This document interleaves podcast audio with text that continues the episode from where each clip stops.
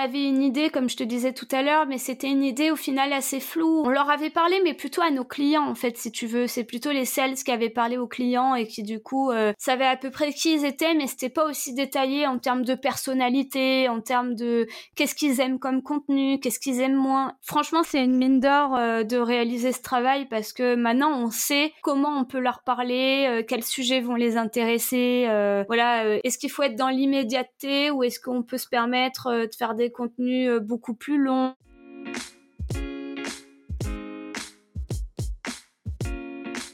Hello, je suis Carlotta.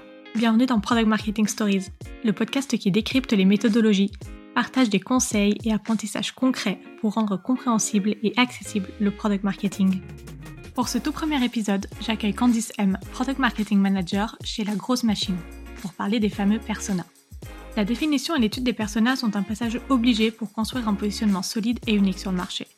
Car oui, c'est en connaissance des utilisateurs que l'on peut créer des messages impactants et définir une stratégie de communication efficace pour atteindre l'audience ciblée.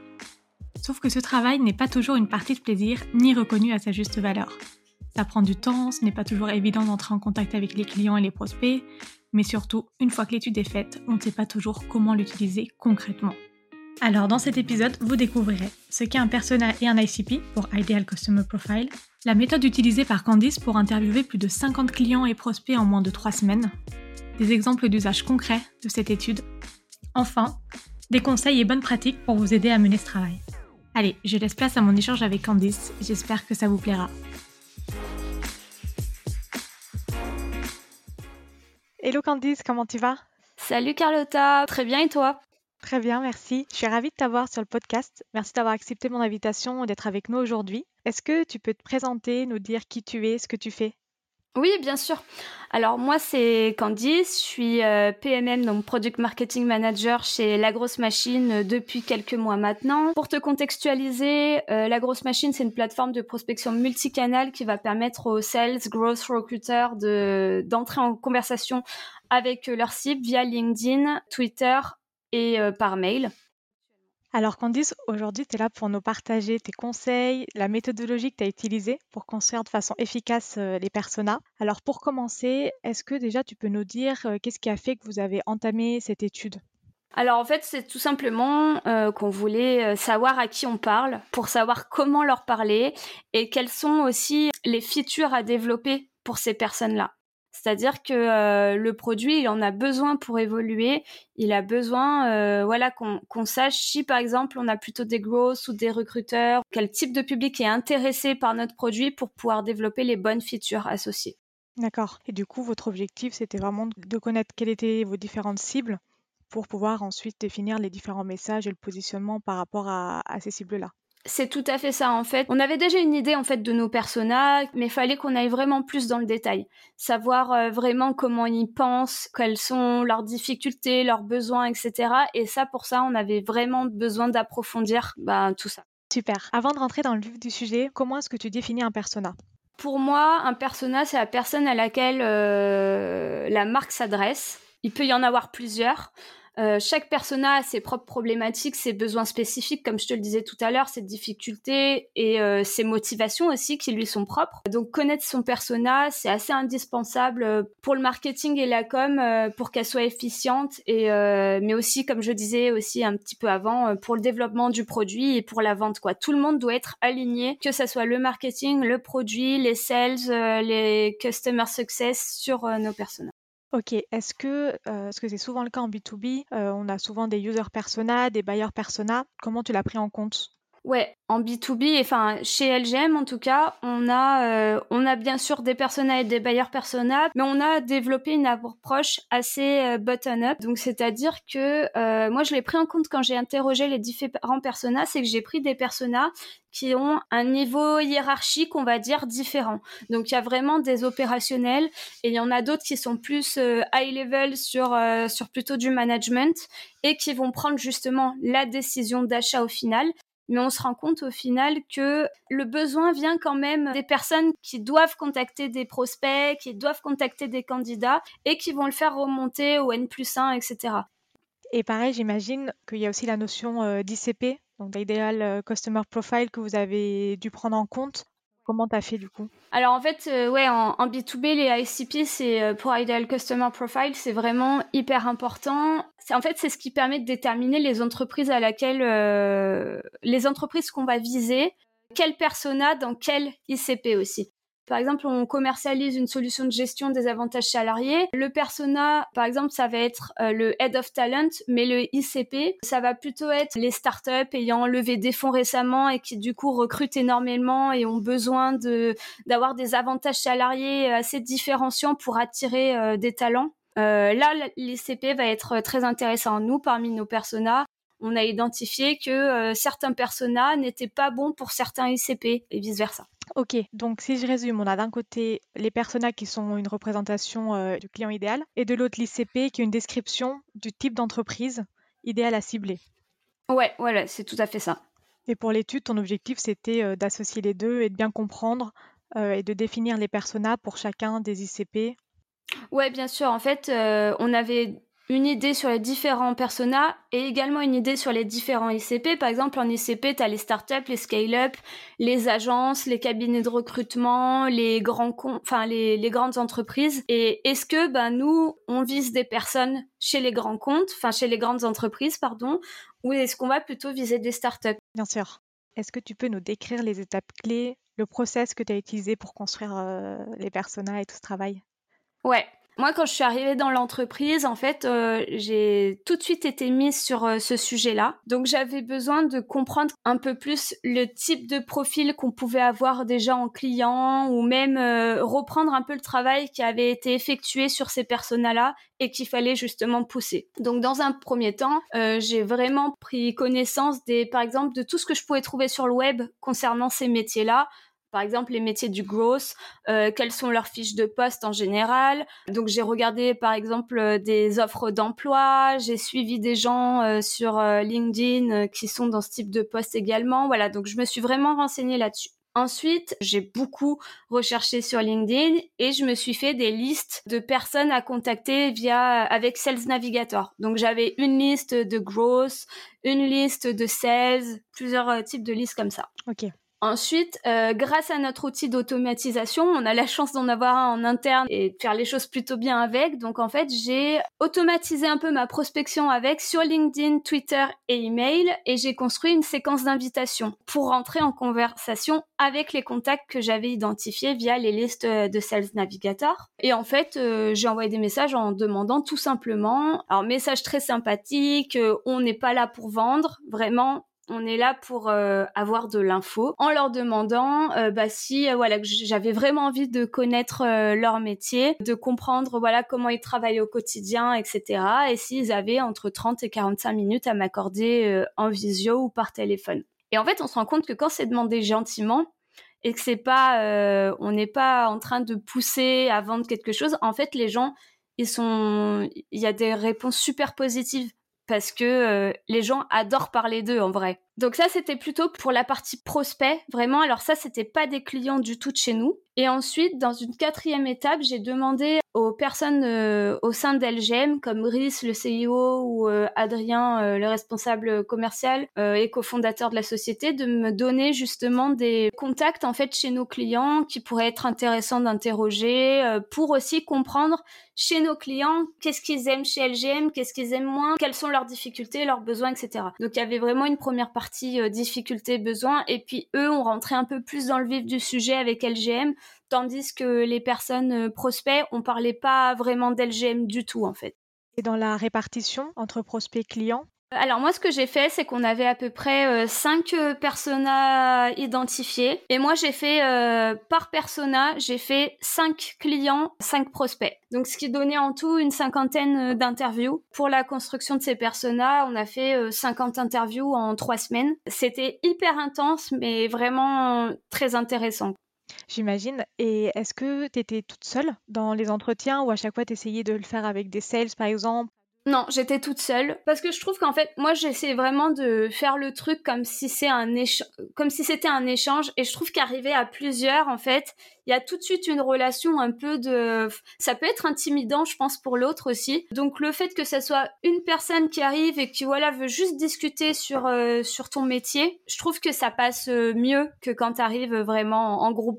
Est-ce que tu peux rentrer un peu plus dans le détail sur la partie analyse? Parce que 50 entretiens, c'est quand même beaucoup. Comment est-ce que tu as fait tout ce travail de, synthèse pour en sortir bah, tous les apprentissages?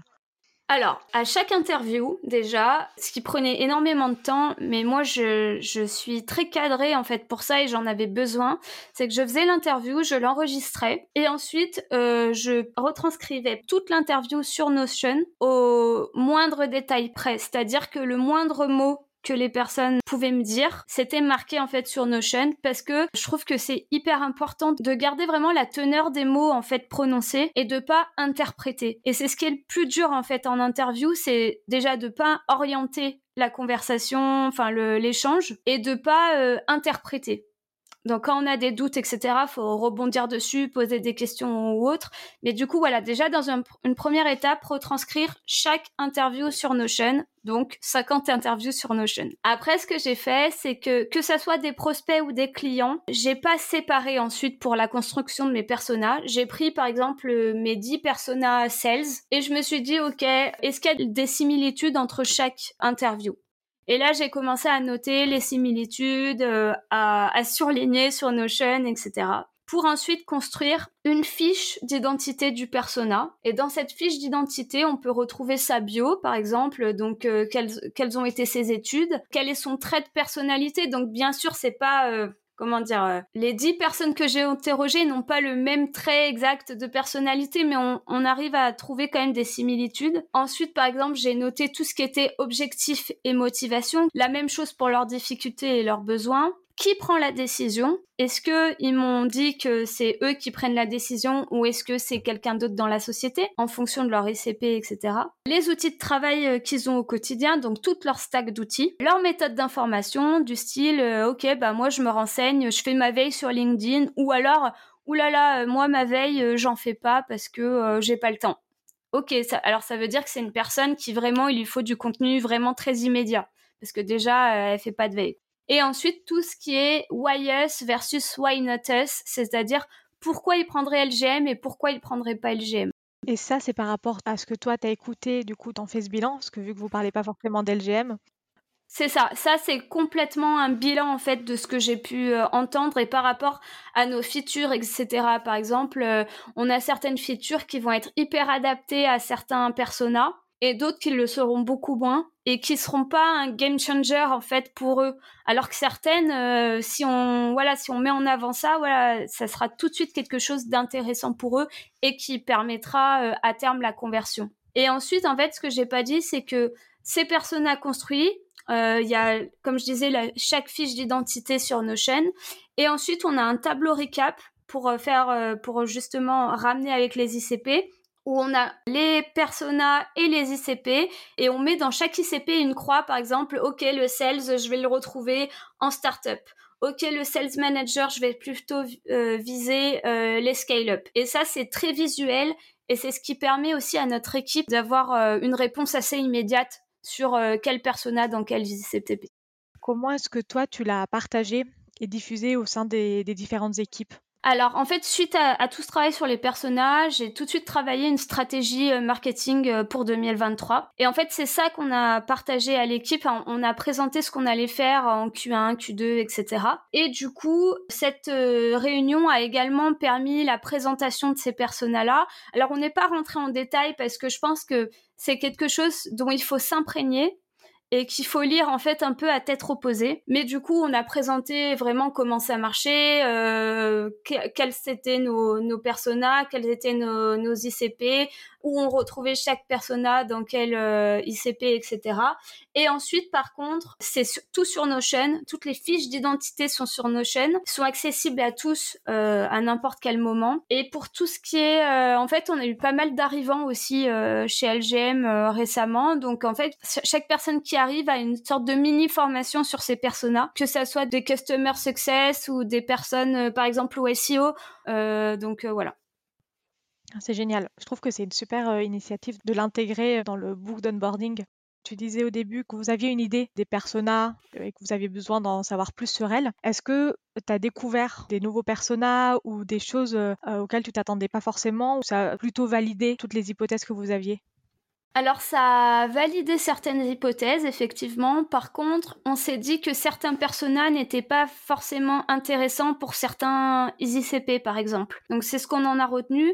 Et ce qui est intéressant aussi pour la petite anecdote, c'est que hum, moi, je m'interrogeais beaucoup sur TikTok et en fait, on s'était dit que pour notre euh, pour notre secteur d'activité et tout, euh, bon TikTok euh, peut-être moyen quoi. Enfin, on n'était pas sûr d'y aller. Mais on s'est rendu compte que certains de nos personas bah, commençaient justement à se renseigner sur TikTok, à regarder les TikTok orientés marketing, etc. Du coup, on s'est dit bon bah en fait, on pensait vraiment pas et peut-être qu'il y a quelque chose à faire de ce côté-là. C'est clair. C'est le plus intéressant quand tu découvres des, nouvelles choses ou que tu t'attends pas à avoir certaines réponses. Et là, je trouve, tu vois vraiment la vraie valeur euh, de ce type de travail. Ouais, c'est clair. Et puis c'est surtout que, hum, tu vois, on avait une idée, comme je te disais tout à l'heure, mais c'était une idée au final assez floue. On leur avait parlé, mais plutôt à nos clients, en fait, si tu veux. C'est plutôt les sales qui avaient parlé aux clients et qui, du coup, euh, savaient à peu près qui ils étaient, mais c'était pas aussi détaillé en termes de personnalité, en termes de qu'est-ce qu'ils aiment comme contenu, qu'est-ce qu'ils aiment moins. Franchement, c'est une mine d'or euh, de réaliser ce travail parce que maintenant, on sait comment on peut leur parler, euh, quels sujets vont les intéresser. voilà, est-ce qu'il faut être dans l'immédiat ou est-ce qu'on peut se permettre euh, de faire des contenus euh, beaucoup plus longs, etc.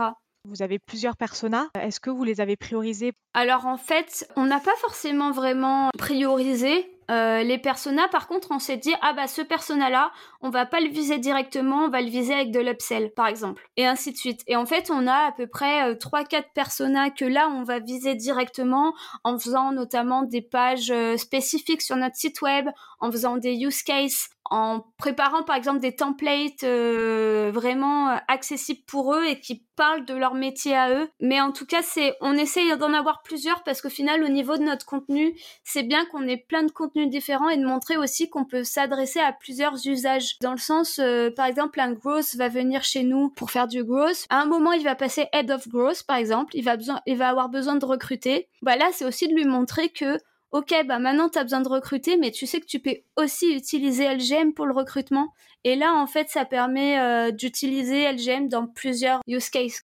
Tu me parlais tout à l'heure euh, aussi de travail que vous avez fait sur l'onboarding. Est-ce que tu peux nous en dire plus justement sur euh, comment est-ce que vous avez pu retravailler l'onboarding grâce à cette étude? Ouais, bien sûr. Alors en fait, suite à cette étude, donc on a, comme je disais, identifié nos différents personas. Et ça, en fait, ça a été intégré dans le trial to paid. C'est-à-dire qu'en fait, maintenant, quand on s'inscrit euh, sur notre euh, sur notre produit, quand on fait un sign up, on va te demander euh, quel est ton nom, euh, ton adresse email, mais on va également te demander quel est ton métier. Donc, est-ce que tu es plutôt sales, est-ce que tu es plutôt growth, et dans quel type d'entreprise tu l'effectues? Donc, est-ce que c'est plutôt en startup, est-ce que c'est plutôt en scale-up, etc. Ça va nous permettre d'avoir de l'onboarding vraiment contextualisé on demande aussi pour quel use case tu vas utiliser euh, LGM. Est-ce que c'est plutôt de la génération de leads? Est-ce que ça va être plutôt du recrutement? Et ça, voilà, ça permet de contextualiser. Euh, par exemple, demain, on peut très bien imaginer qu'on a euh, un onboarding spécial growth, spécial sales. Et ça, c'est cool et ça nous permet aussi de vérifier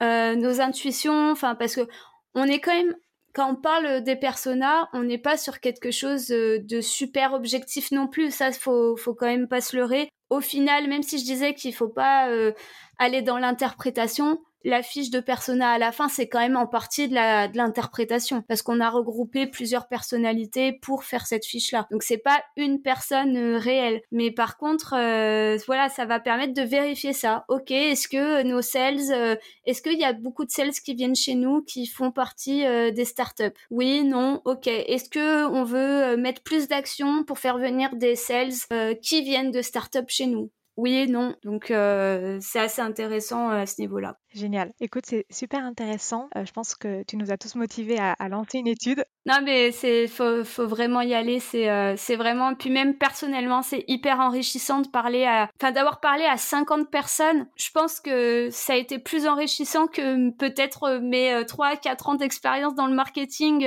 parce que parler à ses consommateurs, c'est quand même c'est quand même quelque chose quoi. Et des fois, c'est ce qui nous manque en fait au marketing, je pense. Ouais, d'être proche de la réalité. Parfois, on oublie en effet euh, vraiment qui sont nos clients, qu'est-ce qu'ils aiment, mm. pourquoi ils sont là. Tu disais que ça avait, c'était super enrichissant. Est-ce que tu aurais un apprentissage? Alors moi, je suis une personne euh, qui est euh, assez à l'aise quand je parle à des gens que je connais, mais qui est, je suis un peu plus timide quand je connais pas les personnes.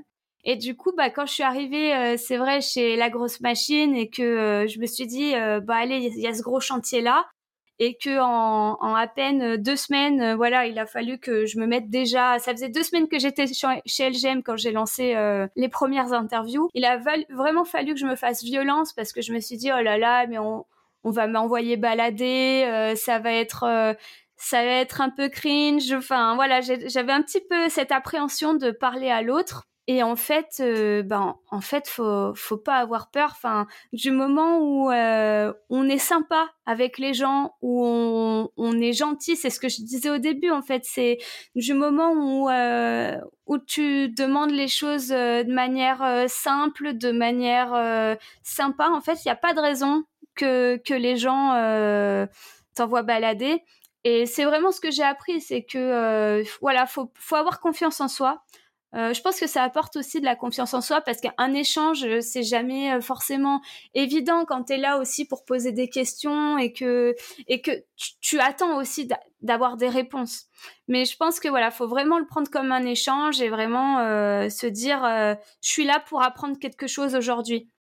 Oui, tu as raison. Et je pense que de le faire au début aussi, quand tu commences dans une nouvelle entreprise, comme tu dis, ça te met tout de suite dans le bain et euh, ça permet vraiment de, de te plus légitime aussi quand tu parles, quand tu donnes des idées, quand tu proposes des choses parce que c'est sur du concret, sur du réel. Euh. Ouais, c'est ça, parce que tu, tu sais que c'est réel, tu sais que tu leur as parlé, c'est pas des études que tu as trouvées euh, je sais pas où en page 40 de Google, tu vois. C'est vraiment, tu as parlé à ces gens et tu as eu leur ressenti et même si tu as besoin de précision, tu peux les recontacter. Y a aucun souci. Et moi, par exemple, la, plus grande euh, désatisfaction, c'est que euh, j'ai contacté euh, un mec qui est gross et qui, en gros, bon, c'était un plutôt type prospect, donc il connaissait pas forcément LGM ou quoi. Et tout de suite, il m'a dit, parce qu'à un moment, il y avait une partie sur l'automatisation, et puis il me dit, oh là là, moi, tu sais, l'automatisation, je suis pas du tout pour ce type d'outils, etc. Donc je lui dis ok très bien. Euh, enfin j'étais là aussi pour recueillir ses craintes. Et il, revient vers moi, euh, je sais pas deux trois semaines plus tard en me disant oh, mais Candice j'ai testé votre outil et c'est génial mais je suis trop accro. Et il a même fait des posts sur LinkedIn pour dire euh, enfin combien il trouvait que c'était euh, vraiment c'était super intéressant. Il a fait des use cases et tout. Et là je me suis dit ça a fait découvrir le produit à quelqu'un alors que c'était on n'était pas dans une situation euh, de vente ou de démo ou autre. Et ça, j'ai trouvé ça hyper intéressant, quoi. Ah, c'est génial. Tu aurais un conseil à apporter aux des auditeurs, auditrices qui, euh, là, veulent se lancer? Pour moi, il y a deux points. Le premier, c'est, comme je disais, il faut pas avoir peur d'entrer en contact avec votre cible, de s'intéresser à elle, mais avec sincérité. Le but, c'est d'être aussi dans de l'écoute active et de faire attention à ne pas orienter la conversation. Et ça, je pense que c'est le plus difficile parce qu'on a forcément tendance à vouloir ramener le sujet un peu euh, sur notre produit ou autre. Et ça, j'ai certainement dû le faire hein, sur les premières interviews, mais on se rend vite compte qu'en fait, ça marche pas faire ça. Et ça fausse aussi euh, le discours de l'autre. Donc ça, c'est le plus important, je pense. Et ensuite, c'est de pas prendre ces personas pour acquis, dans le sens où, voilà, là, le, le travail a été fait pour fin 2022, mais euh, j'ai déjà identifié des, pros, des personas qui pourraient être euh, intéressants, enfin, des nouveaux métiers qui arrivent, notamment des États-Unis, par exemple en ce moment, il y a le métier qui arrive pas mal, qui est le RecOps, donc qui est en fait un recruteur, mais vraiment orienté outils un peu à l'image des sales ops, etc. Faut toujours être alerte là-dessus et se dire que les personas qu'on a fait par exemple pour la France ne seront pas forcément les mêmes pour un autre pays parce qu'on n'a pas la même culture, on n'a pas euh, la même façon de penser euh, selon euh, ouais selon sa culture, son pays, etc.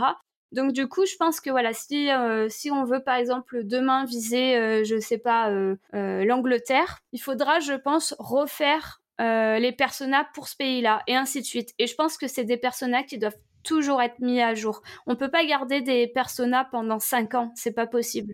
Génial. Bah écoute, merci beaucoup Candice pour cet échange et d'avoir été avec nous aujourd'hui. Bah merci à toi. C'est avec plaisir. Où est-ce que des auditeurs euh, peuvent te contacter euh, s'ils souhaitent te poser une question ou juste te remercier?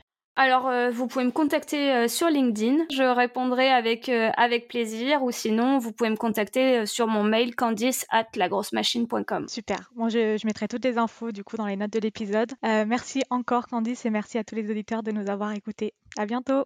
À bientôt. Au revoir. Merci d'avoir écouté cet épisode jusqu'au bout. Si l'épisode t'a plu, n'hésite pas à le partager sur LinkedIn en me taguant.